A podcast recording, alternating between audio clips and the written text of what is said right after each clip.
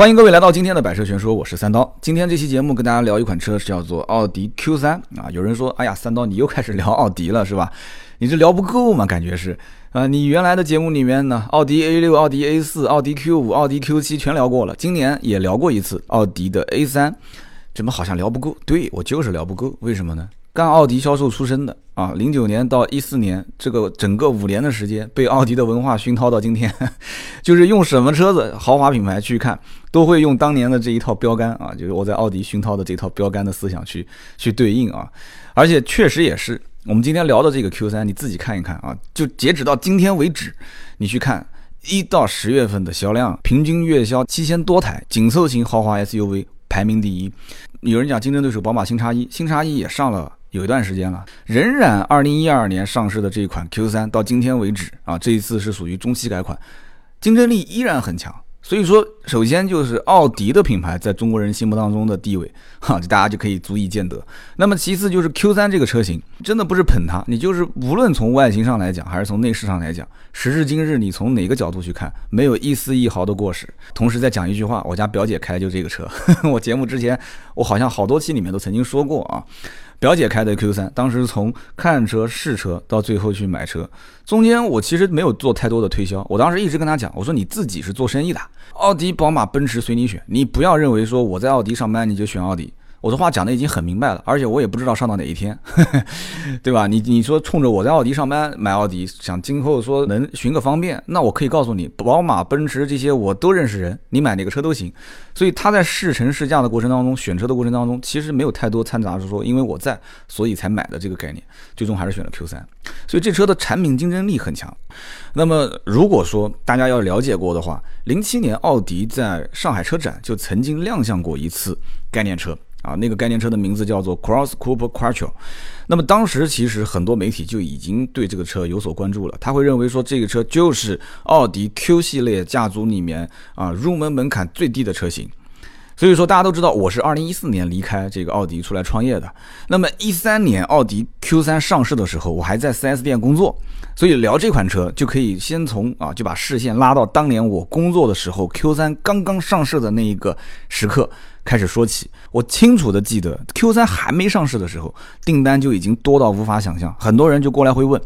那么有人讲说没有定没有官方价格，你怎么去订车呢？很简单，其实，在你确定这款车。啊，上市基本上不会让价的情况下，很多老百姓是愿意先下订单，把这车先给定了，然后说我因为配置很多，当时提前都知道了嘛，这车的配置低配、高配，其实你也可以参考 Q 五嘛，那个时候 Q 五也是卖的特别火，而 4S 店当时并不一定是愿意接这些订单，因为你接的太多，你也不知道说第一批货到底能来多少辆车，万一要是承诺的时间给不到车，这是很麻烦的一件事，所以当时就出现了一种很。很有意思的现象就是，大家捧着钱想在 Q 三没上市之前先订车，但是呢，我们这边又不太敢订，所以就只能是跟领导打招呼的一些先收订单，其他的就说对不起，等车子上市了我们再正常订。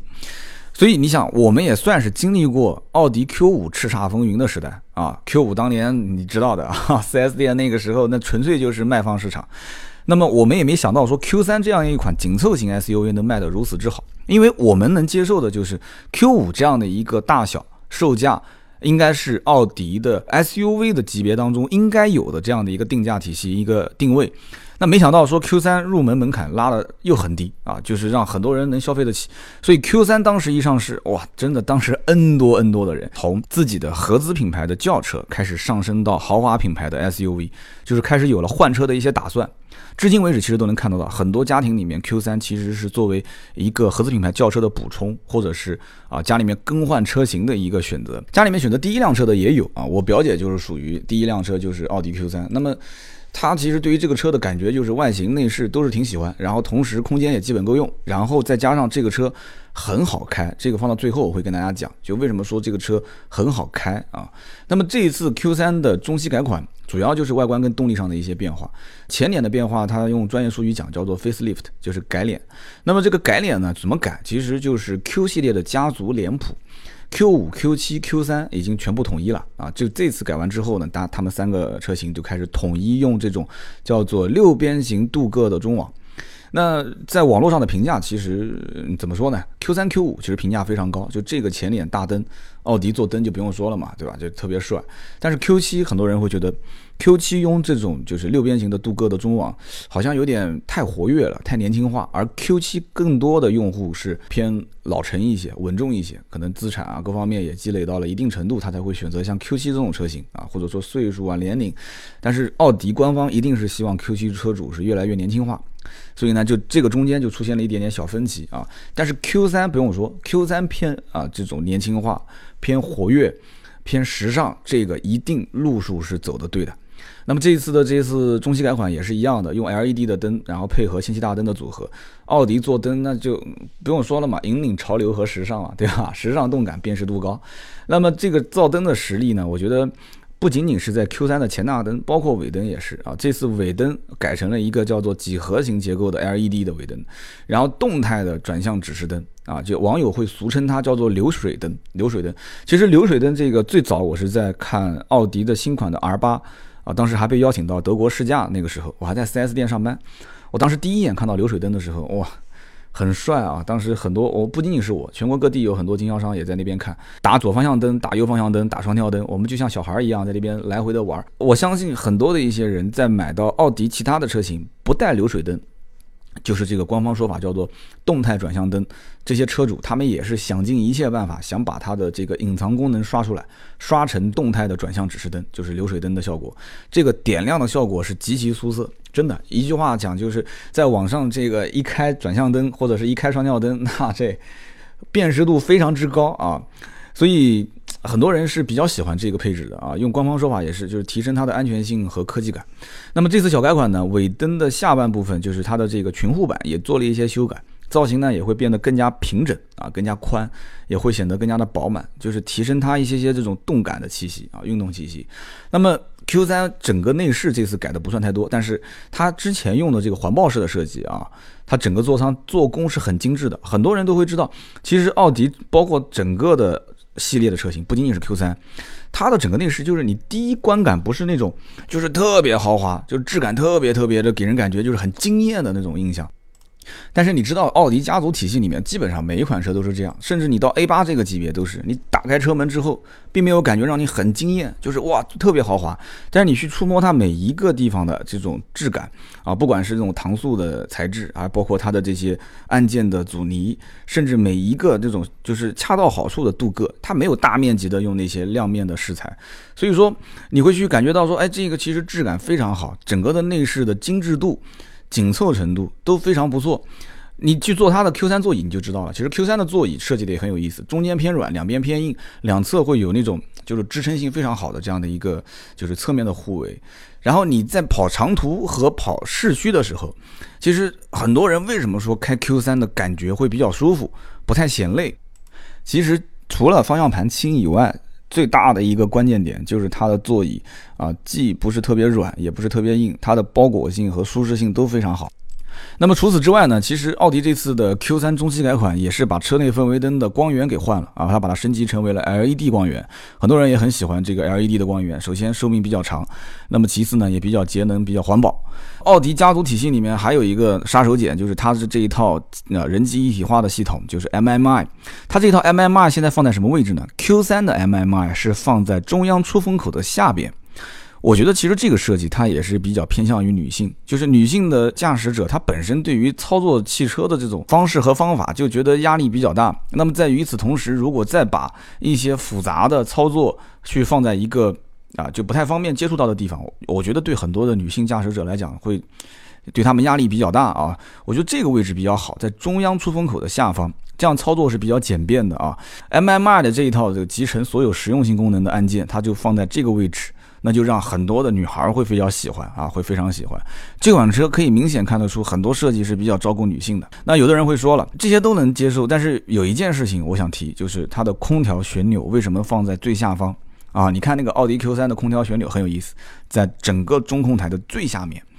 而且甚至还往里面凹了一点点。那很多人会觉得说操作不是很方便。这个地方呢，我提一个我的观点啊，刚开始这个车。第一次我见到的时候，也会觉得很奇怪，说，哎，这空调出风口在上面，但是空调的就是温度调节和风速大小全是在下面调的，这是怎么个设计？但是用了几次你会发现，它是旋钮式的操作，就不是那种呃上面有刻度一二三四五六七，然后用来去做旋钮，它本身是自动空调，所以它是每一次去拧它拧它的过程中，它会有哒哒哒的声音，咔嗒咔嗒的声音，然后它同时会。迅速反弹回来，就它会返回原位，就是你每一次咔嗒往右边旋一下，它增加一度，这个时候你再手一松，它会自动弹回来。所以基本上只要你去操作几次之后啊，或者说你是车主用个几天，都可以盲操。就你一打开自动空调，那你就基本上，如果你是设定好的温度，你就根本不用操作。但你要需要手动调节温度高和低，你只要看一眼啊，现在是二十四度，你根本就是可以扶着方向盘就可以盲操二十五、二十六，嘎哒嘎哒嘎哒，它会声音提示你，反馈的阻尼感也是非常好。那么这一款车型在内饰方面还有一个就是它的球形换挡杆，这个也是很多人非常喜欢的。有人讲说。这个换挡杆有什么好讲的呢？其实你要知道，很多人在开车过程当中，你触摸到最多的地方，除了你的方向盘，就是你的换挡杆。这个球形的换挡杆的手感非常好，你不要不相信，有的人就是冲着这个买的。这个球形换挡杆上面还打了一些小孔，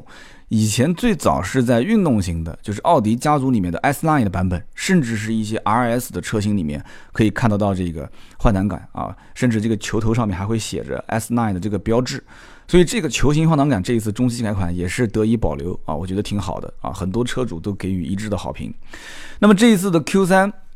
新啊，应该叫新 Q3 的中期改款，它是全系标配了电动尾门，我觉得这个配置太实用了啊，我就就是很后悔啊，我的车子没有没有在后来的改款之后上电动尾门的时候买。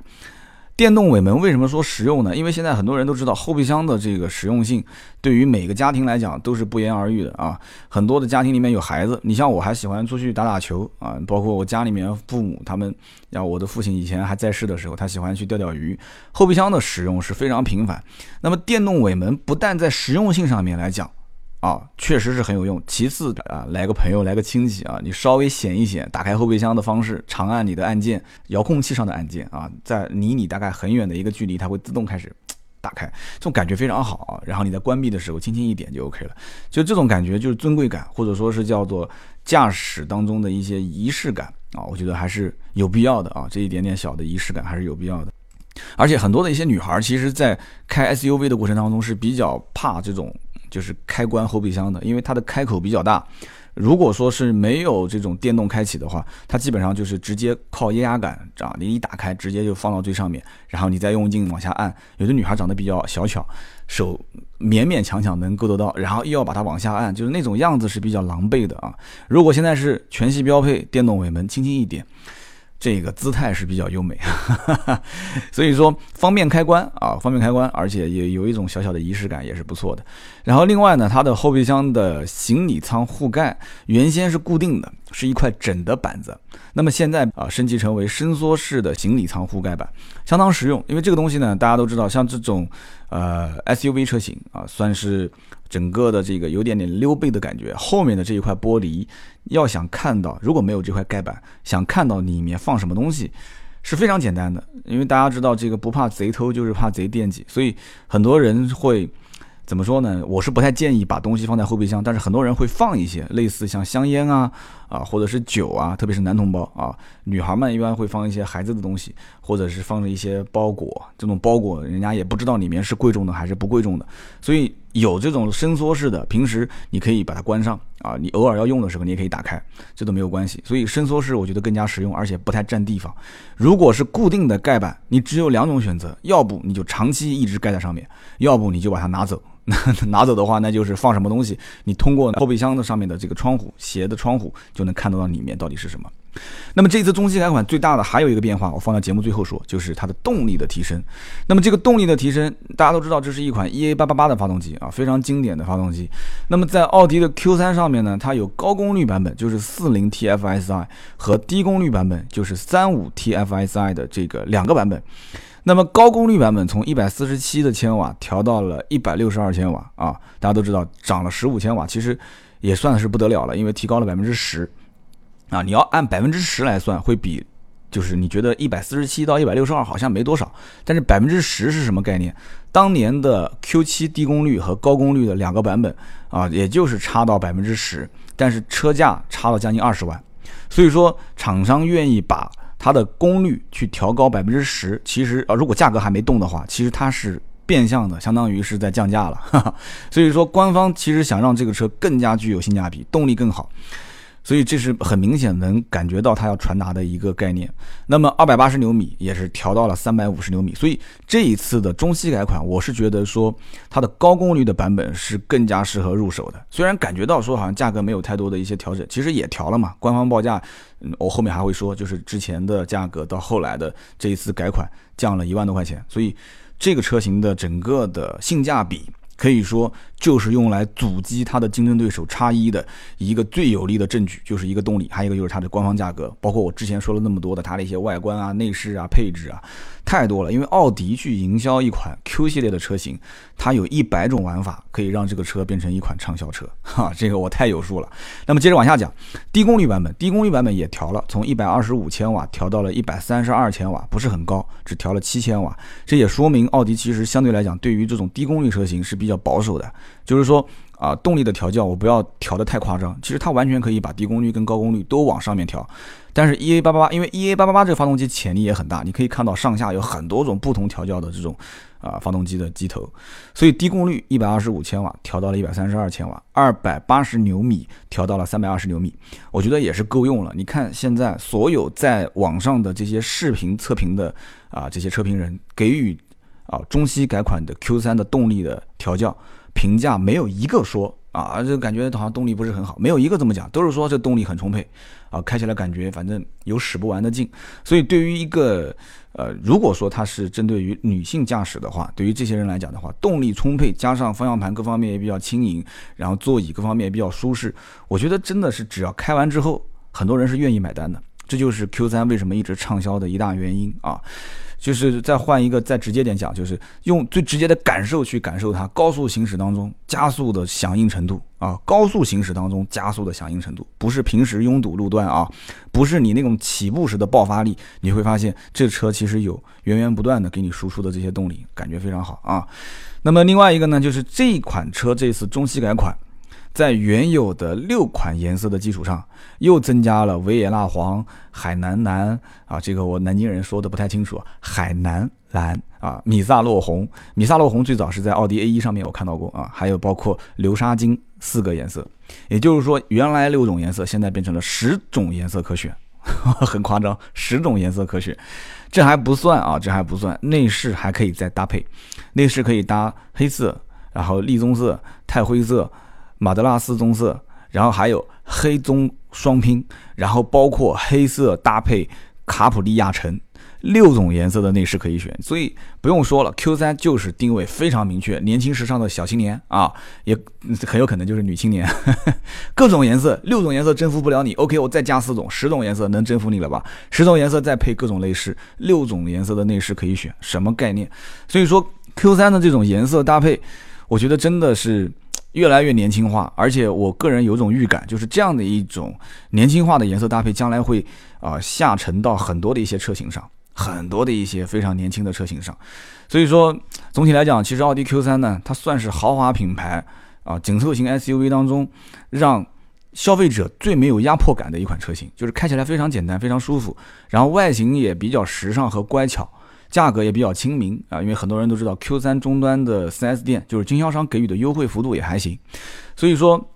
你再配合奥迪本身，它几乎每款车型都是同级别当中配置啊，不讲说是最高，至少也是性价比大家都能有目共睹的，是吧？这款车的官方定价二十三点四二万，起售二十三点四二万，没有听错啊，然后一直到三十四点四九万，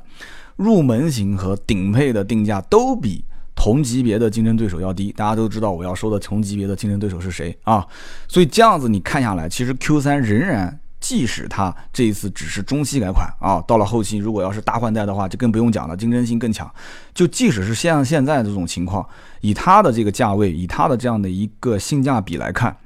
我个人觉得它的这个竞争力啊，还是相当相当可以的啊。所以说。啊，在网络上经常会看到很多人在对比 BBA 的时候啊，有人会讲说啊，看奔驰吧，啊，奔驰，奔驰看什么车呢？这个价位啊，奔驰看 GLA，GLA 的很多人会觉得它像一款两厢车。就不太像是一辆很纯正的 SUV，这是很多人放弃奔驰 GLA 的一个原因。然后再看看宝马的叉一，就是新叉一，对吧？新叉一，然后网上又各种评论说，哎呀，不纯粹啦，这个后驱改前驱啦，对吧？纵置改横置啦，然后采埃孚的八速变速箱没有了，换成了这个爱信的变速箱。但是这些东西我们都不说，就说一件事情，就是二十八万多的起售，然后稍微你了解一下，发现说，哎，一点五 T 是一个三缸的涡轮增压发动机，那很多人再回过头来一看，奥迪那边等着你呢，奥迪一点四 T 是一个四缸的，对吧？一个是 EA 二幺幺的平台，一个是二点零 T 的 EA 八八八，这个嘛太多了，全中国不知道有多少多少几十万的车主都在开这些二幺幺跟八八八的发动机，一直好像也没听说过有什么问题，所以 Q 三的这个车在目前来看。N 多的车主冲着它就是皮实耐用，然后再加上这车外形乖巧，配置也很高，性价比不错。这个车的配置现在目前来看，基本上你如果预算在三十上下，全景天窗啊，无钥匙进入，自动驻车，电动尾门，换挡拨片，前雷达，倒车影像全配齐了啊。如果预算充足的话，这个车型就是 Q3 车型当中的 Quattro 版本。我现在发现很多人在我的微博啊后面私信我。然后我微博首页置顶也会有一个问答，大家可以去翻看。很多人其实，在寻 Q3 的车型当中，都在寻带 Quattro 的那个版本的车型，所以我感觉这个级别的车型当中，并不是大家所想的说，冲着它的价格低，然后去买就买入门版啊。那么最后我就说说像我表姐这样的一一类车主，我表姐这样一类车主，他们家是干嘛？他们家是做生意的。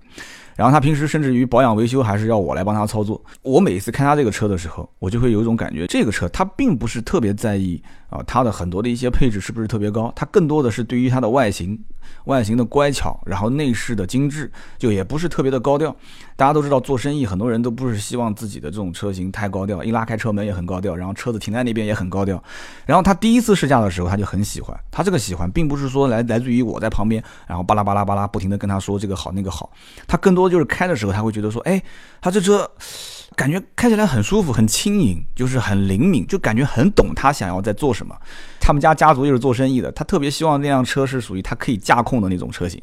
就不要特别难开。所以我刚刚前面讲了那么多，其实很多都是从我们自身出发。就是 Q3 本身是一款操作强度很低的车型，我觉得这句话总结的应该算是比较到点子上了。操作强度很低的车型，转向轻盈，悬挂偏软，然后座椅又偏舒适，隔音也不错。那你说女孩平时上下班？对吧？妈妈开车送送小孩都很合适。大家在买车的过程当中也应该去了解一下，就每个车它都有自己的亮点，对不对？改了哪些东西？然后它的核心竞争力是什么？那么今天这期节目呢，也是感谢一汽奥迪官方给我们提供了非常多非常详实的资料。大家如果说对这个车更多的一些内容，希望得到最新的资讯，也可以登录一汽奥迪的官方网站，或者就就近去 4S 店去试驾一下更好。如果与我们想要互动的话，大家可以关注新浪微博或者是微信订阅号“百车全说”。今天这期期。节目呢就到这里，我们下一期接着聊，拜拜。